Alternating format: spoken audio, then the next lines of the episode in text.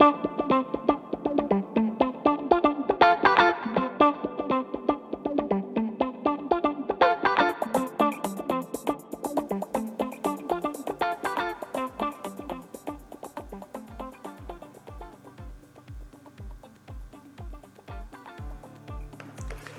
hola, hola. Bienvenidos una vez más a The Drag Review. Este es nuestro episodio número 51 y estaremos revisando el noveno capítulo de la sexta temporada de RuPaul's Drag Race All Stars. Antes de comenzar, quería recordarles que pueden seguirnos en Twitter, en arroba de Drag Review, donde se podrán enterar de muchas más cosas sobre sus programas de dragas favoritos. Y recuerden que también estamos en Telegram y en YouTube y nos pueden conseguir ahí como The Drag Review. Por último, si quieren formar parte de la comunidad de fans de Drag Race en español más grande de Reddit, pueden unirse a nuestro sub Drag Race Latam.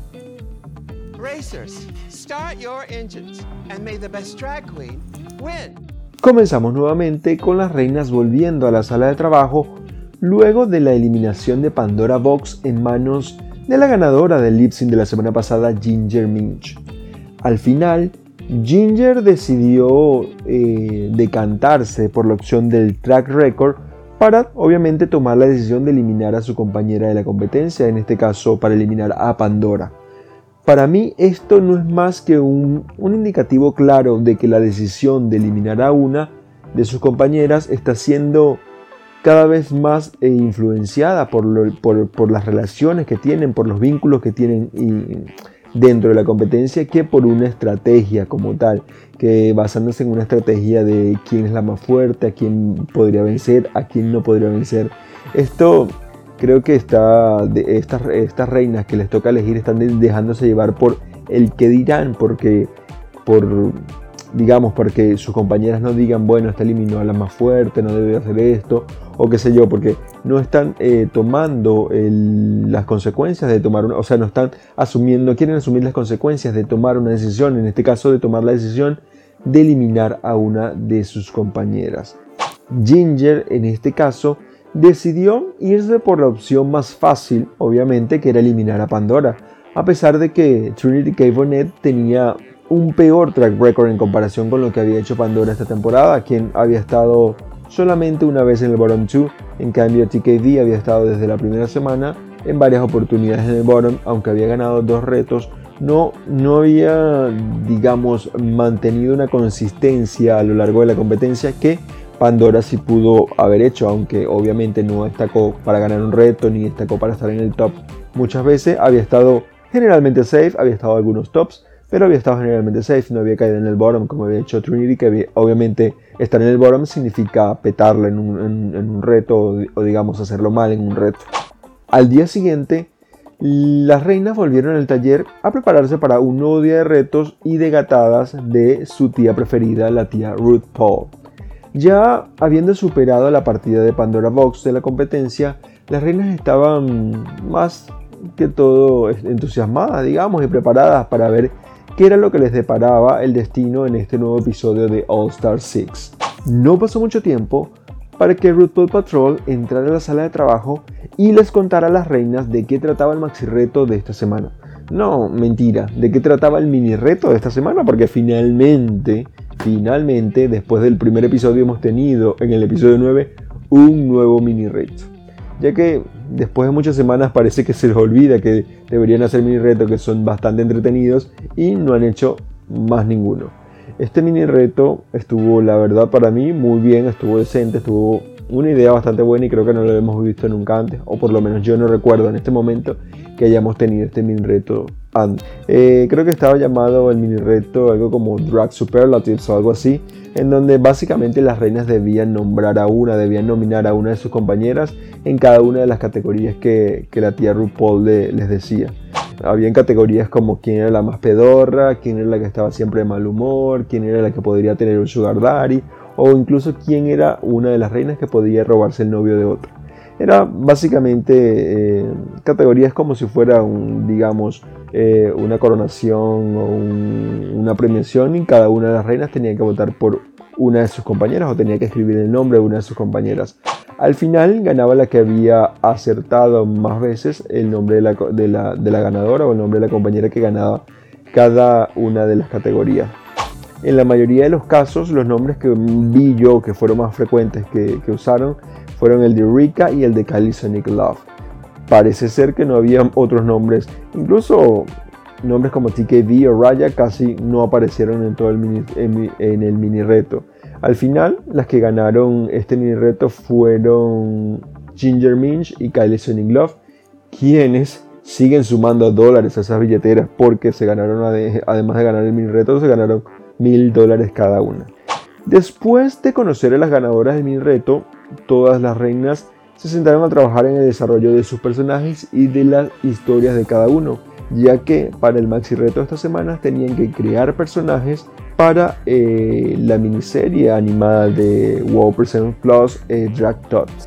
Me parece que además Además de todo lo que implica este reto, que no solo era un reto de actuación, ni solo era un reto de improvisación, sino que era un reto de costura, las reinas tenían que crear el personaje, tenían que escribir una historia sobre el personaje, tenían que crear un look para el personaje y tenían que presentar esto en la pasarela. Para mí el problema para muchas de ellas, para muchas de las reinas, iba a ser o fue tratar de canalizar las ideas que tenían en su cabeza de forma que el resultado que obtuvieran fuera un personaje cómico y, y relatable, un personaje cercano. En este reto principalmente mis apuestas estaban básicamente sobre Ginger Minch y Eureka, que son para mí en realidad las reinas que parecen ser más extrovertidas o son las que están siempre con algo que, o sea, siempre tienen algo que decir y siempre incluyen mucho la comedia en, lo que dicen. Y creo que esa vena cómica que le, que le incluyen a todos es lo que las hace como destacar, digamos. Además, eh, siempre son reinas más rápidas para las bromas o siempre están como ahí haciendo clic muy rápido con las bromas y no tienen ese peso encima de ser retraídas. Por otro lado, creo que Kylie y TKV son las que, a mi parecer, iban a tener menos o más problemas con este reto. Que requería, desde mi punto de vista, un reto que para mí requería básicamente una personalidad que fuera no sé, una personalidad que fuera más burbujeante, una personalidad que fuera más relatable, que pienso yo, ellas, estas dos reinas no la tienen. No sé si es que les falta un poco de comedia o que sean un poco más juguetonas o que sean un poco más extrovertidas en la cámara, como para, no sé, para poder hacer clic con ellas y con su personalidad.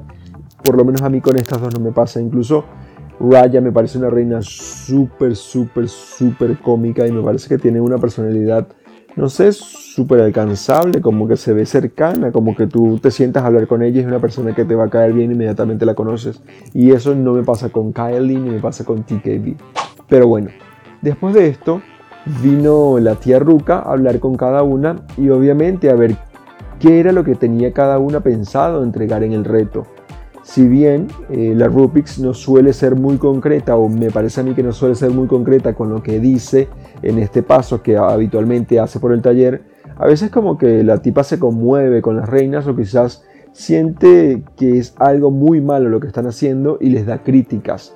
Les da críticas que son realmente aprovechables y que son aplicables en el momento que se las da, como en el caso que vimos en el caso de Raya y lo que hizo con Trinity me parece que fueron muy acertadas las críticas que les dio RuPaul y son críticas que tú en el momento ves que, o sea que yo siendo la reina en el momento escucho la crítica y pensaría, coño, sí, esta es una crítica que tengo que aplicar porque seguramente es una buena, es una crítica que me va, una crítica que me va a beneficiar en el reto.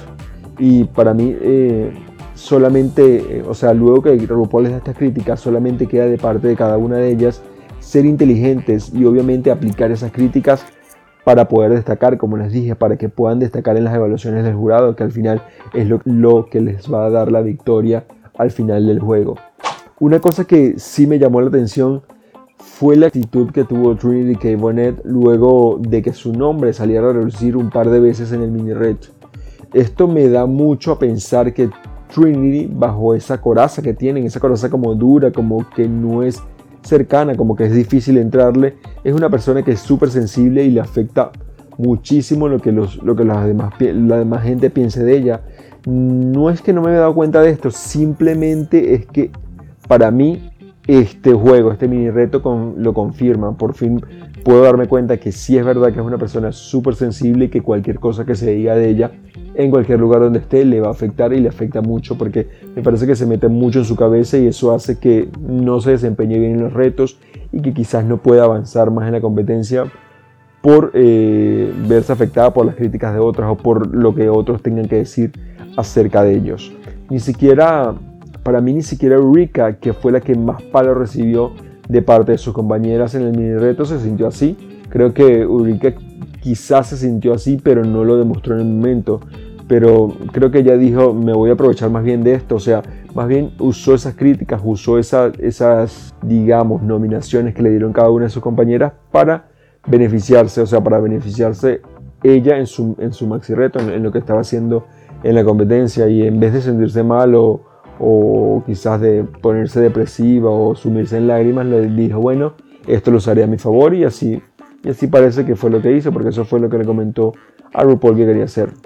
Para mí todavía le queda un largo camino por recorrer a Trinity, persiguiendo su aceptación personal, que, ojo, a todos nos cuesta, seguramente nos ha costado y seguramente nos seguirá costando, pero es algo que llegan, y eh, ustedes tenganlo por seguro, es algo que llega y va, va a requerir de mucho esfuerzo, obviamente, de parte de la persona que necesita conseguir ese amor propio, que necesita ponerse a esa persona de primera antes que todo el resto de las críticas y el resto de la gente.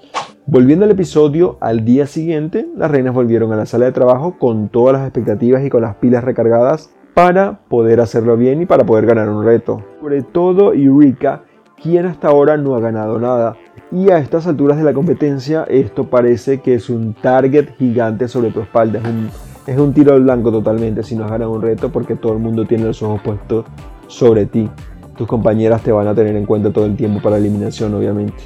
Mientras el tiempo pasó, o el tiempo pasa, las reinas se prepararon para presentar sus drag talks en la pasarela, donde los esperaba el jurado que estaba compuesto esta noche por The Hilarious Ross Matthews, Michelle Visage y Charlie XCX, o la Hannah Montana británica, como invitada especial. La primera que presentó su personaje de Drag Talks fue TKB, fue Trinity K. Bonnet, quien para mí nos dio un personaje bastante completo, con una historia que estaba interesante, una historia súper cómica y me parece que se sentía bastante cercano. Por otra parte, su look me pareció bastante apropiado para el papel que estaba presentando. Y para haberlo hecho en el taller creo que estuvo muy bien. Estuvo bastante, bastante decente. La elaboración del look, me parece que se veía bien. Y completaba obviamente, hacía un ciclo completo de toda la historia que, que quería contar Trinity con el personaje que contó, me pareció muy muy muy bien. Y creo que eh, Trinity lo ha logrado en este reto. Después de Trinity entró Ginger Minch, quien nos regaló nuevamente la misma figura de toda la temporada pero esta vez me ha gustado bastante de lo que tenía, a pesar de que ha sido la misma figura y el mismo estilo de vestido, me ha gustado muchísimo este vestido, sobre todo por el color y sobre todo la combinación de colores que tenía, que hacían las telas, que se veía, que se veía muy linda. Sobre todo porque el look además era muy acorde a su personaje. Me habría, me habría gustado ver a Ginger experimentando con otras cosas, sobre todo salir de esa caja en donde se ha puesto Entiendo yo que, que, no quiere salir de ahí porque parece que es algo que le ha funcionado bien esta temporada. Pero para mí va siendo hora de que, de que Ginger nos dé algo nuevo, de que arriesgue un poco, porque si no, o sea, siempre que arriesgas algo, siempre vas a ganar. Así que no creo que Ginger, por salirse de la caja en donde está metida, vaya a perder algo, porque simplemente el talento lo tiene y las ganas seguramente para ganarlas están ahí. Pero bueno, me parece que, como les dije, manteniéndose mucho tiempo en esa estética que tiene y en ese, ese, ese mismo estilo de cosas que creo que estaríamos necesitando ver algo diferente de Ginger. Después de Ginger vimos a Eureka con su drag tooth, quien hizo un buen trabajo, creo yo, Eureka. Me gustó mucho el look y creo que tenía una, una referencia clara con el personaje que quería representar y me parece que estaba súper acorde al personaje, que el personaje que ella creó. Me encantó de Rika que se haya ido por una villana, porque es una opción que para mí es muy acorde a su personaje drag y además es algo que no todas hacen, no sé si por miedo o por evitar quedar mal. No todas hacen de una villana y Eureka me parece que hace de una muy buena villana. Lo que sí en esta oportunidad extrañé fueron las risas. ¿Por qué? Porque su historia no me pareció muy interesante y me aburrió un poco escucharla. Aunque creo que intentó hacer algo con su comedia física, con, ese tipo de maromas que hacía o de, remedios que hacía en la pasarela, me parece que al final el personaje que creó era muy plano y era muy aburrido. No creo que este haya sido la, no creo que este, este haya sido el motivo por el cual Eureka lo hizo, pero al parecer no lo logró.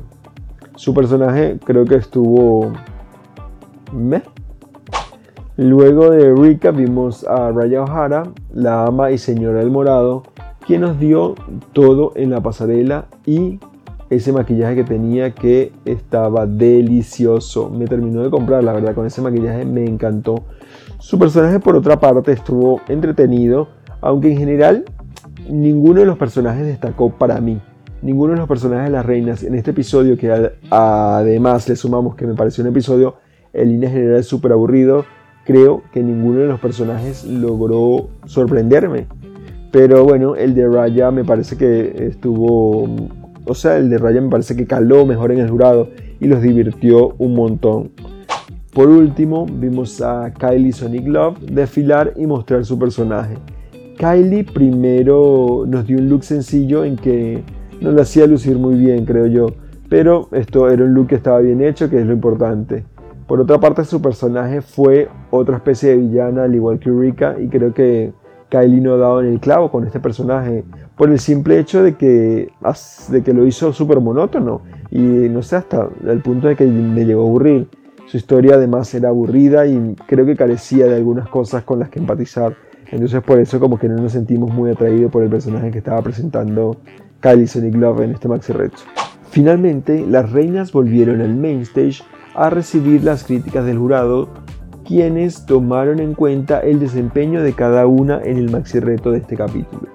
Después de todas las críticas que le dio el jurado, La Roca anunció que la ganadora indiscutiblemente había sido Raya O'Hara. Y como en All Stars, siempre, siempre, siempre tenemos nuevas gatadas, todas las que no habían ganado en este maxi reto estaban en el bottom, estaban todas en peligro de eliminación. Con esta amarga noticia, las reinas volvieron al taller a conversar con Raya y a tratar de exponer sus casos y el por qué debían quedarse en esta oportunidad. Honestamente yo no vi mucho movimiento de parte de Kylie Sonic Love y de parte de Ginger. Supongo que ambas se sentían seguras por su track record.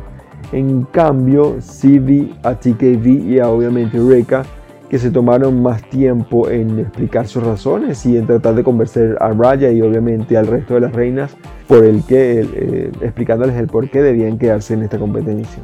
Este este tema de tomar en, cuenta el track record me parece que es medio contradictorio.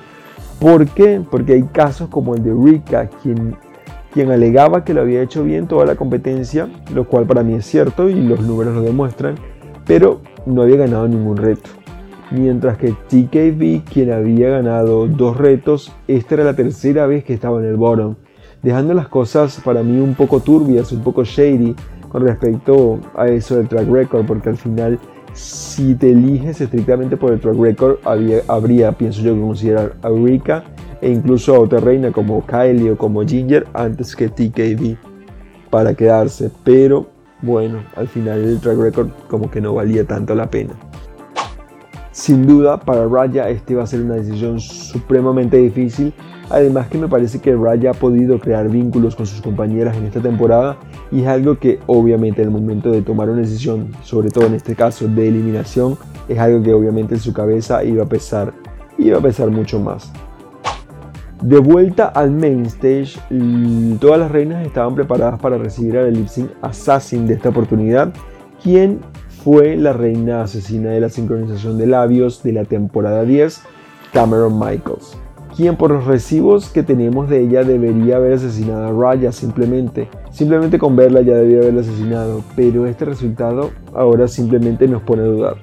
Raya y Cameron eh, se enfrentaron al lip sync por su legado con la canción de Charlie XCX, Boom Boom Clap. Un, un bobcito si me lo preguntan, pero La verdad, esta canción no se presta mucho para hacer un lip sync y para darse rico, para batirse rico en ese escenario. Ambas reinas hicieron lo que pudieron, pero noté que Raya no estaba dando el 100%, como acostumbramos a ver a Raya y como, como generalmente hace sus lip sync. Y bueno, Cameron, Cameron fue, a pesar en ese escenario, mmm, no destacó Cameron, me parece que muy a pesar de todo esto, después de unos minutos de lip sync, Mama Rule simplemente le tenía que dar la victoria a ella porque no, no había otra que, pudiera ganar. Ryan no lo hizo bien o no lo quiso hacer bien intencionalmente y este, obviamente, este fue el resultado.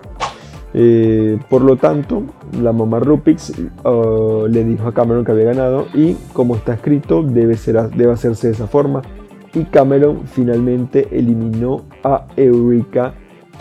Pero bueno, aquí termina el camino para Eureka, una reina que sin dudas lo había hecho bastante bien en la competencia Siempre donde vemos a Rika la vamos a recordar por su gran personalidad, pero que eh, ha tenido la oportunidad de ganar y la Mamaru no se la ha dado. En ese reto todavía, eh, todavía sangró por esa herida, pero en ese reto de las mesas del Pin Table Talk, creo que Eureka podría haber sido una mejor ganadora que Jinja. Bueno, Eureka nos había dado un buen trabajo esta temporada, pero sus esfuerzos no le alcanzaron para al menos ganar el reto.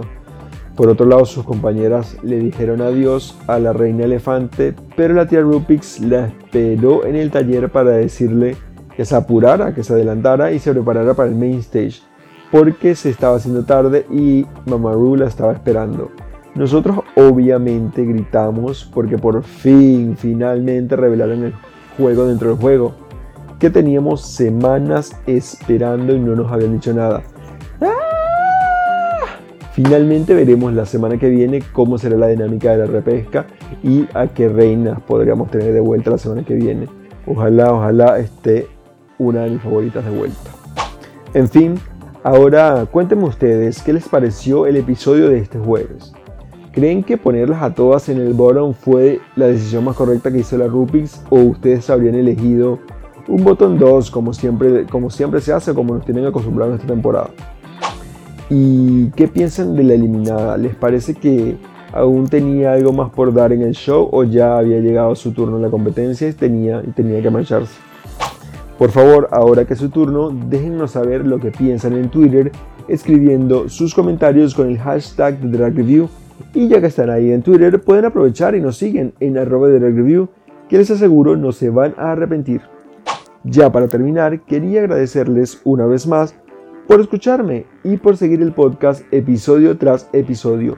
No me queda más nada que despedirme y pedirle que nos escuchemos en un nuevo episodio de The Drag Review. Bye.